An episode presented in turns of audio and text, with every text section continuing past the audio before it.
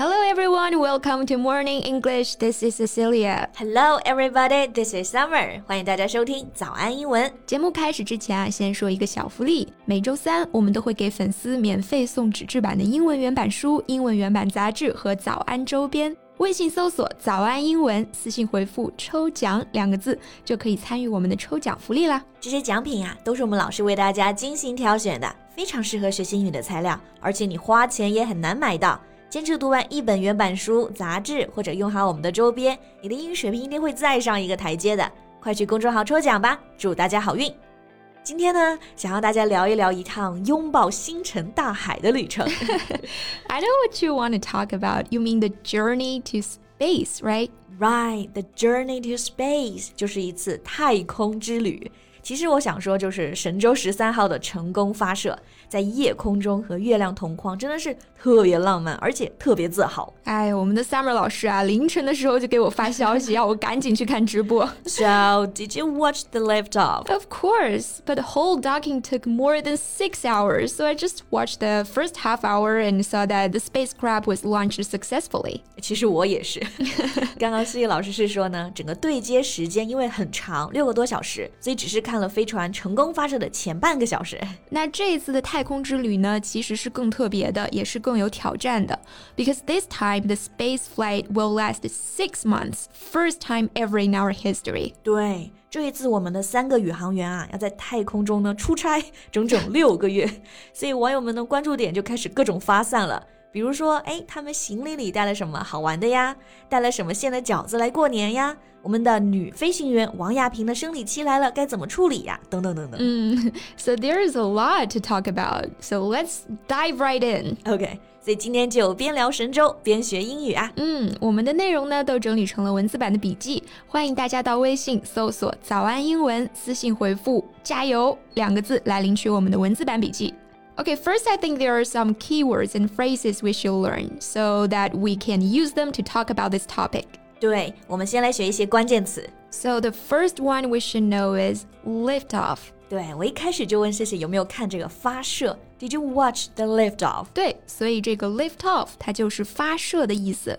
Lift 是抬起来，那 lift off 把飞船从地面上抬起来，所以就是发射升空了。而且呢，这个 lift off 如果放在一起呢，就是一个名词，重音是 lift off。如果拆开成两个词，就是一个动词词组 lift off。对，比如说发射还有十分钟，就可以说 ten minutes to lift off。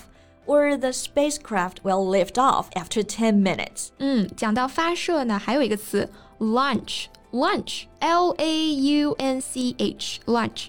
Summer, do you know the difference between launch and lift off? 啊，对，这个 launch 也是表示发射。那跟刚刚这个 lift off 区别在于呢，这个 lift off 是强调飞船起飞，主语是飞船嘛。 但这个 launch 是说把飞船发射出去，所以主语是人、我们的组织或者是发射塔。Exactly. So we say we launched the spacecraft. The spacecraft has been launched. 对，讲到这个 launch 更常见的意思，而且我们之前也讲过，就是产品发布会。比如我们说苹果的发布一款新手机，就用到这个 launch，the Apple's product launch。Right. OK，那我们刚刚聊发射，还有一个关键词，the spacecraft。 The spacecraft will lift off. The spacecraft has been launched. 那这里这个 spacecraft 大家应该听出来了吧？意思就是宇宙飞船。嗯哼，because we know this word aircraft 飞机，我们知道就是 aircraft，这个 craft 就是飞行器，所以呢，这个宇宙里的飞机就是用 spacecraft。 I've been on the aircraft several times, but the chance of getting on a spacecraft is still slim. Dream big！如果啊，以后我变特别有钱了，我肯定花钱请你去太空，也当一当宇航员。Can't wait！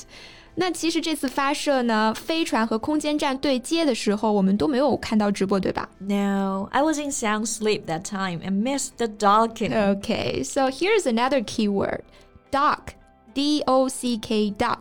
那这个词的意思呢，就是对接，是整个航天任务当中非常关键的一步。对，这个词其实很好记，因为这个 dock 做名词呢是码头，所以做动词时候就是船停靠码头。那么飞船停靠到太空舱、停靠到空间站里面，是不是一样的动作？所以就是用 dock。对，那这次对接呢是在早上六点完成的，我们就可以说 The spacecraft has docked with the space station at six o'clock。这个词其实我们生活中也会用到啊，它的意思就变成扣钱了。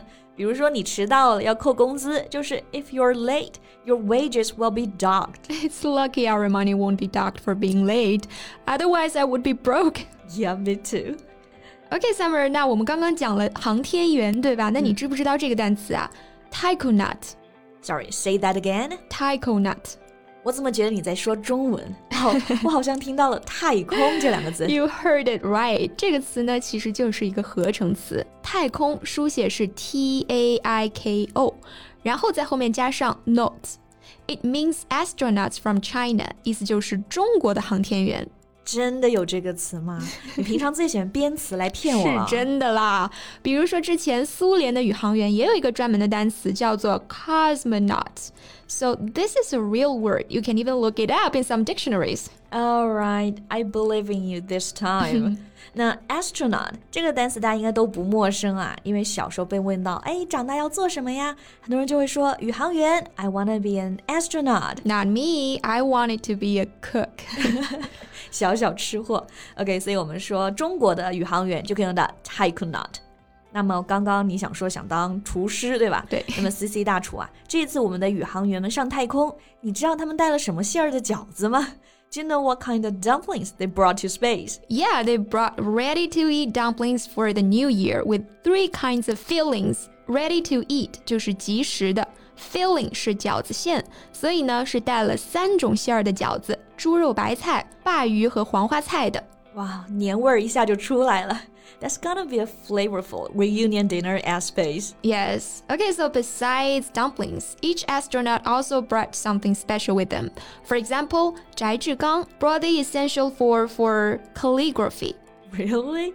Calligraphy 是书法，essential 是主要的。 所以呢，翟志刚应该是书法爱好者，带上了文房四宝纸墨笔砚。exactly. 叶光富 chose some portable instruments. He wants to study them in his spare time in space. Instrument 是乐器，所以另一位宇航员呢，呃，叶光富是带了乐器，所以这真的是此曲只应天上有。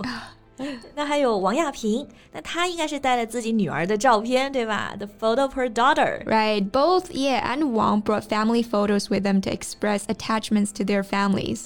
Express attachments. 哇，这个 attachment，我觉得这个词用在这里太合适了，因为 attach 本来是连接的意思。 Attachment 就是人和人之间连接这种感情，a strong feeling of affection for somebody。对，虽然身处太空啊，但是心永远是和地球和地球上的人连接在一起的。Yeah. Oh, and one last question. What happens when Wang Yaping gets her period？嗯，period 在这里呢，不是指阶段，也不是指句号，而是指女性的生理期。那这次六个月的旅行呢，是做好了充分的准备的。The Chinese space station has been well prepared with sanitary supplies, chocolate, and some dessert. 哦，所以就是卫生用品啊，巧克力还有甜点都准备好了。果真是准备齐全，is well prepared。那是必须的。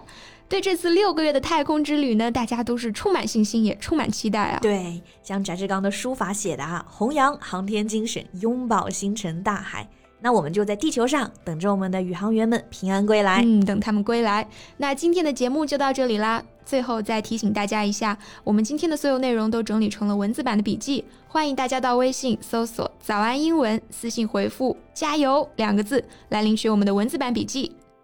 Thank you so much for listening. This is Cecilia. This is Summer. See you next time. Bye.